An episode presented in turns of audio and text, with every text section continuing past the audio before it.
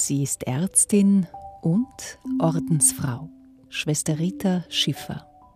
Seit 25 Jahren leitet sie das Atat-Krankenhaus in Äthiopien und dafür wurde sie am Freitag in Berlin mit dem Else Körner-Fresenius-Preis für medizinische Entwicklungszusammenarbeit ausgezeichnet.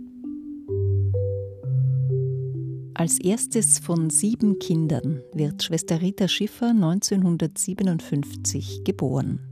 In der kleinen deutschen Gemeinde Sonsbeck am Niederrhein wächst sie auf, nahe der niederländischen Grenze und nächst dem katholischen Wallfahrtsort Kevela. In Xanten besucht sie eine Mädchenrealschule und genau hier öffnet sich für sie ein Fenster zur Welt. Und da gab es irgendwann mal ein, eine Schwester, die hat uns einen Film über Indien gezeigt. Und das war eher so fast so ein bisschen äh, unterbewusst, dass ich da so saß und dachte, boah, das ist vielleicht ein tolles Leben da, ja. Also so ganz fremd und, und trotzdem, ja, also das hat mich irgendwie so innerlich angerührt. Aber dann war es dann auch wieder weg, ja. Und als, als ich dann nach dem Abitur entscheiden musste, was wollte, was wollte ich jetzt machen, ja. Dann kam dann die Medizin wieder ins Blickfeld und habe ich gesagt, naja, wenn ich einen Studienplatz kriege, ist das vielleicht doch noch etwas, was mit so einem Traum zusammenhängen könnte, so Entwicklungshilfe oder sowas in die Richtung, ja. Und ähm, dann habe ich einen Studienplatz gekriegt. Und als ich dann studierte, habe ich gemerkt, dass ich noch weiteres abklären muss. Denn studiere ich jetzt auf Karriere, oder studiere ich mit einer anderen Zielrichtung? Ja? Und dieser Traum da von, dieser, von diesem Realschulfilm, der war irgendwie so noch im Hintergrund und nicht abgeklärt. Und mein damaliger Freund war schon ganz sauer auf mich, dass ich mich irgendwie auf nichts einlasse und sowas alles. Und es ist dann so gesagt, okay, äh, ich kläre das für mich. Nach dem Physikum mache ich eine Pause gucke mir das an mit Ordensleben und, oder irgendwas in eine andere Gemeinschaft, wo ich für Entwicklungshilfe was tun kann. Sie schaut sich mehrere Ordensgemeinschaften an, aber keine scheint zu ihr zu passen. Zuletzt klopft sie in Essen an die Tür der Missionsärztlichen Schwestern, die von der österreichischen Ärztin Anna Dengel gegründet wurden. Ich habe in Essen studiert und das Haupthaus der Missionsärztlichen Schwestern war auch in Essen. Und das hat, das hat sich dann gefunden und dann habe ich da erstmal eine Pause gemacht, habe mich damit beschäftigt, ist das eine Lebensweise, die mir gefällt. Ähm, ja, und dann hat sich ergeben, doch das liegt mir so in Gemeinschaft mit Frauen, die den gleichen Traum haben, ja, für eine gerechtere Welt, äh, mit einer geistlichen Basis, ja, das gefällt mir, ja. Und dann bin ich zurück an die Uni, habe fertig studiert. Und dann war die Sache, dass also zu der Zeit äh, brauchten wir jemanden für Jugendarbeit und für Frauenarbeit und für die Ausbildung der jungen Schwestern. Und dann habe ich gesagt, naja, äh, also ich bin da schon bereit äh, mitzumachen, aber ich muss ja bald ewige Profess machen. Und ich lege mich dann auf was fest, was ich noch nie erlebt habe. Ja? Ähm, so möchte ich eigentlich nicht so auf blauen Dunst hin sagen, das mache ich ein Leben lang, ja. Und dann sagt er, okay, das ist ein Argument. Wir geben dir jetzt ein Jahr. Dann kannst, kannst du ein, Jahr, ein Land aussuchen und dann kannst du dann einfach mal gucken, wie es dir da geht in einem anderen Kontext, ja. Und dann hatte also die, meine Mitschwestern aus Ghana haben gesagt, okay, ein Jahr ist zwar nicht toll, haben die gerade was gelernt, gehen sie wieder weg, aber besser als nichts. Und dann bin ich da hingegangen. Das war ein ganz intensives Jahr, ja.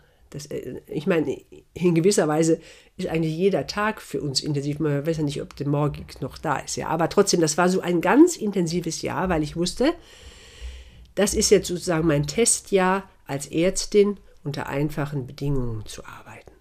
Und kein Tag kommt wieder und danach mache ich eine Entscheidung. Und das war so, so ganz intensiv. Das war wirklich so toll jetzt nicht verkrampft intensiv, sondern einfach erlebnisintensiv. Ja, das war das erste Mal, dass ich in Afrika war, dass ich unter einfachen Umständen arbeiten konnte, dass ich in Englisch was machen musste. Ja, also, und dann, ja. Und dann weiß ich noch, da hatte ich Nachtdienst, das war so ungefähr in der Mitte. Da stapfte ich dann durch den dunklen Weg da unter Sternenhimmel in der Wärme und dann dachte ich, ja, das ist es. So möchte ich mein Leben verbringen.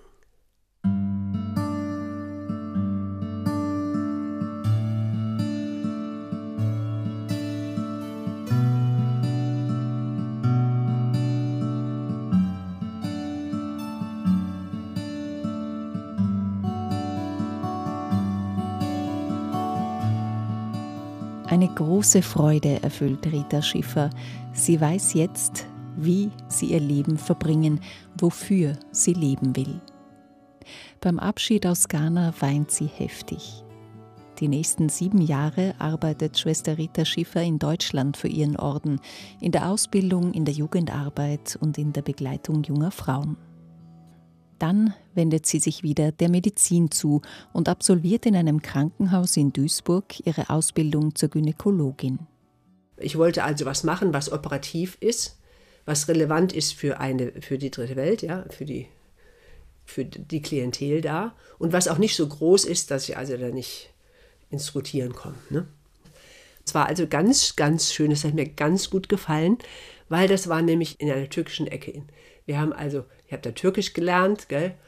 Und im Krankenhaus haben wir auch Türkisch mit den Patienten gesprochen.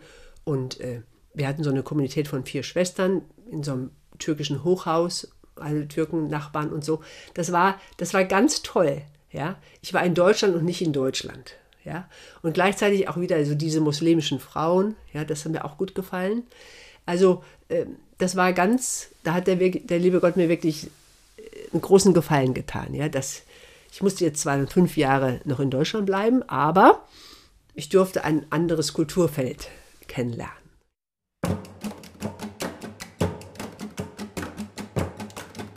Von Duisburg geht es für Schwester Rita Schiffer dann nach Äthiopien.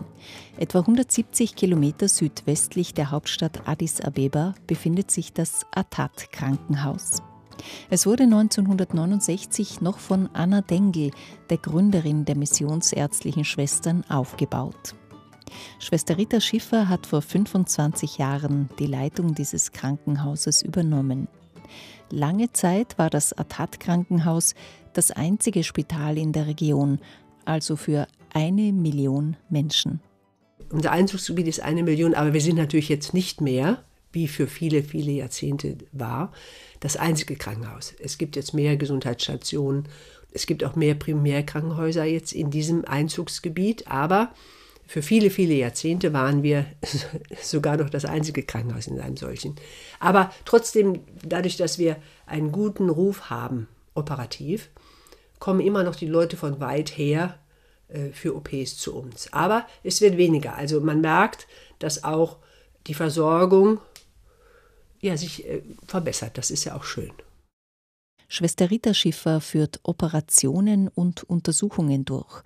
Sie kümmert sich um organisatorisches und technische Fragen und unermüdlich treibt sie Spenden auf. Denn das Krankenhaus bekommt keine Gelder vom Staat. Die Patientinnen und Patienten müssen die Operationen und Behandlungen selbst bezahlen. Viele können sich das nicht leisten. Für Schwester Rita Schiffer ist aber klar, Wer Hilfe braucht, soll sie auch bekommen. Wir haben ja nur Privatpatienten. Das sind alles also Eigenzahler, Selbstzahler. Aber sagen wir mal zum Beispiel, ich bin jetzt Gynäkologin und mir liegt halt Frauengesundheit sehr am Herzen. Und es gibt äh, für viele ältere äthiopische Frauen äh, das Problem der Beckensenkung. Ja, dass da Probleme mit dem Beckenboden gibt. Und äh, die haben in der Familie aber jetzt keine ho hohe Priorität, weil die Kinder müssen zur Schule geschickt werden, man muss was zu essen haben und dann bleibt meist kein Geld für die OP der Oma oder der älteren anderen Dame. Im, ne? Und wir machen jetzt so, entweder umsonst, wo man sieht, dass die Familie das nie aufbringen könnten, oder die OP kostet 60 Euro. Äh, man probiert 20 Euro von der Patientin zu bekommen und 40 Euro sind Spende. Da gibt es so einen äh, Prolapstopf, äh, wo Leute sagen, okay, besorgt, da können da das ergänzen und da soll jetzt niemand äh, keine OP bekommen, weil er kein Geld hat. Ja?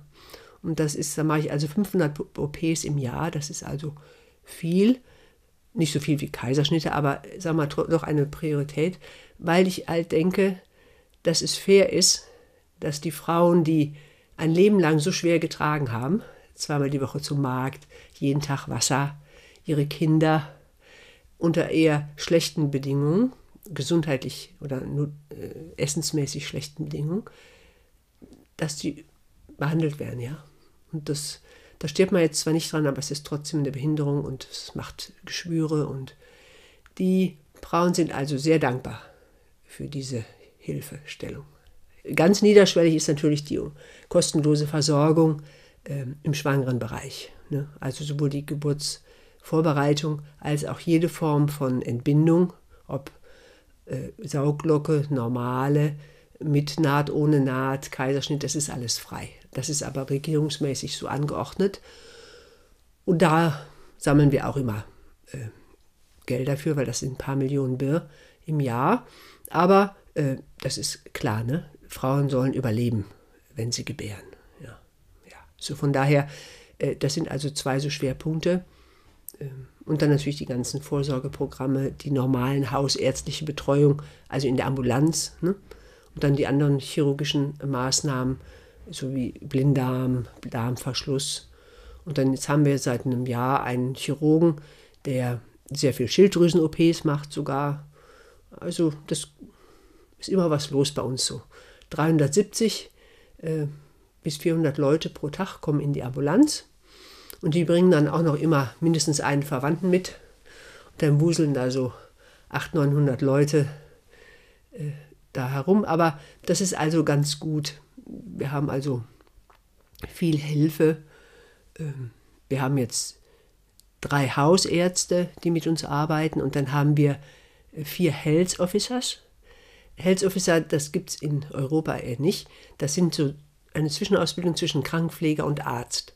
Aber die arbeiten bei uns wie Allgemeinärzte. Ne? Das heißt, da haben wir jeden Tag dann sechs Leute, äh, die da am allgemeinen Sprechstunde machen. Ne? Und ein paar haben noch die äh, Zusatzausbildung, dass sie Hals-, Nasen-, Ohrenkenntnisse haben. Und der eine macht noch die Augen dabei und einer macht äh, Tuberkulose, Sprechstunde und so. Also das ist so ganz gut verteilt. Wir haben so zehn Räume, wo sich dann die Leute verteilen können.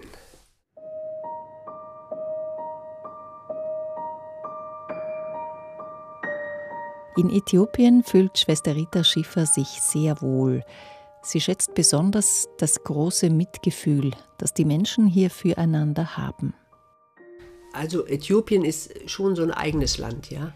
Also es gibt ja sowieso schon diesen Ost-Westafrika-Unterschied, dass also Westafrika ist laut, bunt, extrovertiert, so unser Afrika-Klischee, ja.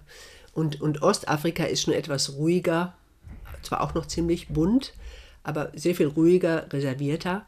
Und Äthiopien ist nochmal ein Schlag ruhiger, also eher zurückgezogen, äh, eher so hm, melancholisch kann man nicht sagen, aber doch eher bedacht, ja. Zumindest in der Gegend, in, in der wir sind. Es ist also fast so ein bisschen äh, arabisch geprägt. Und, und also sanfte Leute, sehr sanfte Leute so, ja. Und, äh, und auch sehr verschlossene Leute, ja. Das also, die haben jetzt gar nicht vor, das Innere nach außen zu kehren, sondern so sind da erstmal sehr vorsichtig und so. Aber sehr, sehr mitfühlend. Also, das merke ich in der Ambulanz. Äh, da habe ich immer die Patienten so auf so einer Bank in meiner Ambulanz sitzen. Und das ist immer so eine halboffene Sprechstunde. Ja. Alle lauschen mit und geben auch ihre Kommentare, was man machen soll und so. Ja. Aber wenn ich dann zum Beispiel einer Frau sagen muss, wissen Sie, Sie haben jetzt irgendwie Gebärmutterhalskrebs und der ist schon so groß, den kann ich nicht mehr operieren. Und ähm, das, also die Symptome hören auch nicht auf und so, aber ich kann ihnen Medikamente geben, ja. Und ähm, dann, sie ruhen sich zu Hause aus, jemand kommt und holt die ab für sie. Ne? Da ist also üblich, dass ein oder zwei von diesen Frauen anfangen zu weinen, ja, aus Mitleid, dass diese Frau das so hat, ja. Also oder, oder manchmal, wenn, wenn Leute, wenn man Ultraschall macht, das ist ja alles im gleichen Raum, ne? und ich sage, oh, das Kindchen ist tot. Und dann sagen alle, oh, so ganz äh, mitfühlend. Noch etwas zeichnet die Menschen in Äthiopien aus, sagt Schwester Rita Schiffer, eine innere Stärke. Man merkt irgendwie, dass, mh, mm, dass die Leute so ein schweres Leben haben und gleichzeitig äh, stark sind. Ja, also das, was, was ja sowieso für Afrika gilt, dieser Glaube an eine höhere Gewalt oder einen höheren äh, Gott oder so, das ist ja sowas von selbstverständlich. So, wie gibt es jemanden, der nicht an Gott glaubt oder so? Gibt es auch gar nicht. Ne? Also so in diese Richtung. Ja? Und dann, äh, das ist dann nochmal in, in Äthiopien entweder orthodox geprägt oder muslimisch geprägt, ne? aber so diese Rückbindung an eine höhere Gewalt, das ist, also eine Gewalt hört sich schrecklich an, an, an, an, an, an an einen Schöpfer, an, an jemand, der, der über uns steht. Ja? Also das ist so selbstverständlich. Ne? Und das ist natürlich auch dann auch so ein Rettungsanker, wenn so vieles im Leben nicht so geht, wie man es möchte. Ja? Äh, und auch die Erfahrung, dass man immer aufstehen kann. Ja? Das ist also etwas, wenn ich etwas aus den 25 Jahren mitnehme, dann ist es die Erfahrung, wie zäh wir Menschen sind. Ja, und und das, dass man sagt, okay, gut, das hat nicht geklappt. Okay, morgen ist ein neuer Tag. Äh, Gott lässt uns nicht fallen. Äh, wird schon irgendwie werden.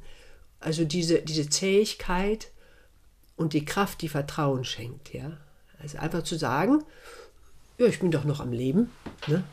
Äh, also, das, also ich habe mal einmal äh, meine Übersetzerin, die wollte die Stelle wechseln. Ne? also eh, die wollte in dem Kreissaal arbeiten und nicht immer mit mir in der Ambulanz. Und dann haben wir es besprochen und, dann haben wir gesagt, nein, sie kann das nicht. Dann hat sie einen Morgen lang geweint und am Nachmittag, habe ich gedacht, na, das ist ja ein Tag, ein, ein Weintag, ja. Am Nachmittag, nach der Mittagspause, kam sie strahlend wieder zurück. Und habe gesagt, ach, Kerbedisch, geht's dir wieder gut? Ich sagte, warum soll es mir nicht gut? Ich bin ja noch am Leben ich habe eine nette Familie, ähm, ich habe einen Arbeitsplatz, geht schon gut weiter. Zack, halben Tag. Ja? Also so, so diese, dieses Wiederaufstehen, nicht aufgeben und zu sagen, ja, das Leben ist eben nicht ohne Stolpersteine. Das ist so, aber es gibt auch immer noch einen Morgen und wird schon irgendwas bedeuten. Ja? Also die, diese, diese Widerstandskraft, diese Zähigkeit, dieses Nicht-Aufgeben, dieses Hoffen können, dieses Vertrauen können. Ähm, ich glaube, das habe ich so mit den Leuten gelernt oder von den Leuten gelernt, sagen wir mal so.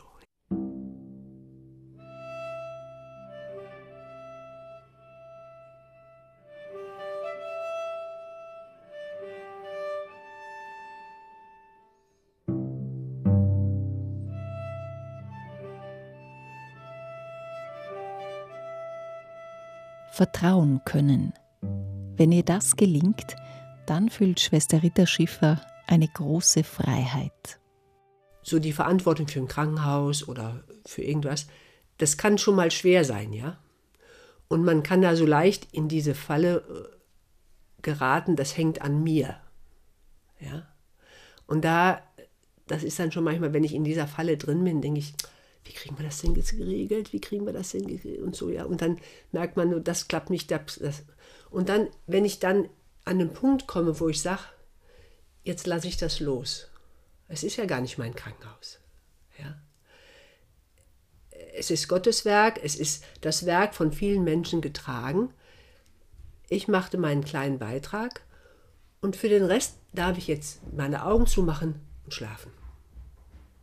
Das sind so, so befreiende Momente, so, so wo ich Atemraum kriege, ja, wo, wo ich sagen muss, ähm, ja, ich kann das abgeben, ja. Oder auch Patienten, das muss man wirklich sagen, das wird mir geschenkt. Ich habe ja viele kritische Patienten, äh, vor allen Dingen auch ausgeblutete Frauen und so. Ne? In der Situation bin ich ganz da, tue mein Bestes, aber wenn ich dann in meinem Zimmer bin, dann mache ich meine Hände auf und sage so, lieber Gott, your patient und schlaf. Und das wird mir auch geschenkt. Ich kann dann wirklich schlafen. Ja? Weil ich weiß, ich habe alles getan und dass die da morgen früh noch im Bett liegt, das ist nicht mein Werk. Ja? Und das, das ist so, glaube ich, etwas, was mich ähm, sehr trägt und prägt. hm, wenn ich da wieder an diese Stelle komme und mich nicht so verrasple und verhasple. Vieles im Leben lässt sich nicht planen, nicht selbst vollbringen, sondern ist ein Geschenk. Ein solches unerwartetes Geschenk hat Schwester Rita Schiffer auf ihrer andauernden Suche nach Unterstützerinnen und Unterstützern erhalten. Es ist das Geschenk der Freundschaft. Das ist etwas, so ein Bonus, den habe ich mir überhaupt nicht vorstellen können. Ja? Dass die Leute immer sagen, ist das nicht schrecklich, dass du immer betteln musst und so? Ich sage, das ist überhaupt nicht schrecklich. Man, man lernt so viele tolle Leute kennen, die auch so einen Traum von einer besseren Welt haben und die bereit sind zu teilen und die was in die Gänge bringen und die sich engagieren. Also die hätte ich alle nicht kennengelernt. Viele, viele, viele, viele Leute und Gruppen, die haben mein Leben so reich gemacht. Ja? Also das ist ein derartig riesiges Geschenk, das ist völlig unerwartet und, und dass, dass dieser Traum Atat zur Anlaufstelle für viele Leute zu machen, uns das verbindet, ja, und, und das Teilen. Und das ist also was ganz Tolles. Also wirklich sowas von toll, das kann man gar nicht sagen.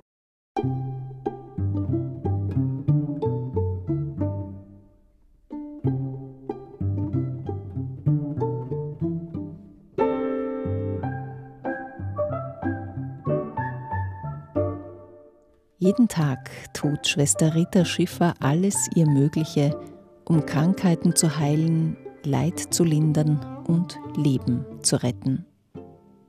Damit Elend und Armut weltweit ein Ende haben, müssen sich, sagt Schwester Rita Schiffer, die Strukturen und die Werte wandeln. Zu dieser Wert von Solidarität und Dankbarkeit ja, ich glaube, dass je dankbarer eine Gesellschaft oder eine Person ist, umso mehr ist sie offen für Teilen und für Gerechtigkeit, weil sie dann sieht, wie reich, ja, wie reich oder was sie alles haben. Und dann ist ihr Denkweise nicht aus einem Mangel heraus, sondern zu sagen, boah, das habe ich und das habe ich, ist das nicht toll, dass ich das habe, ja? Und dann, wenn dann Leute das nicht haben, dann denkt man, ja, warum habe ich das eigentlich, ja? Ich kann ja auch was ab, ich habe ja, so, habe ja eigentlich mehr, als ich brauche. Ja? Also ich denke, so diese, ein Weg ist dankbar, dankbar auf meinen Tag, auf mein Leben äh, zurückzuführen. Und das, das macht so eine, eine Einstellungs, so von dieser, ich fordere, ich will, ich habe ein Recht darauf, zu sagen, nein, ich habe überhaupt kein Recht auf diesen Tag oder auf den nächsten Atemzug oder dass ich heute hier noch gesund sitze. Ist eigentlich ein Wunder, dass ich hier heute gesund sitze. Es werden nämlich so viele Leute krank. Ja? Also so, so die, das ist so ein Perspektivenwechsel. Ja? Und dann, wenn ich dann 30, 40, 50, 60 Jahre relativ gesund bin, dann trifft es mich vielleicht auch manchmal, dass Leute diese Chance nicht haben. Ja? Also denke, so Solidarität äh, für mich macht es am meisten Sinn aus, aus einer Dankbarkeitshaltung heraus. Ja? Und dann kommt noch der Nebeneffekt von einer dankbaren Haltung, ist, dass man noch glücklich dabei wird. Ja? Dass, dass das dann Spaß macht, ja? dass man sagt, toll, dass ich jetzt hier mit Ihnen sitze und wir uns gut verstehen und so auch einen gemeinsamen Traum haben. Und ja, also das ist irgendwie so, im Jetzt, im Jetzt sein, dankbar sein, dankbar lernen, immer mehr Dankbarkeit lernen und gucken, ja, was so der nächste Tag oder der nächste Moment oder die nächste Begegnung bringt. Ja, ich denke, das ist so. Statt sich ärgerlich über den Weltwährungsfonds aufzuregen, was natürlich auch nicht dumm ist, wenn Leute sich da engagieren und auch Unterschriftenaktionen und so, aber für jeden Tag und für, für das, was ich jetzt tun kann, da brauche ich also jetzt nicht warten, bis eine neue Konferenz ist oder was weiß ich, oder aber auch keine Gruppe gründen, das kann ich jetzt schon machen, ja. Und es gibt so viele Möglichkeiten.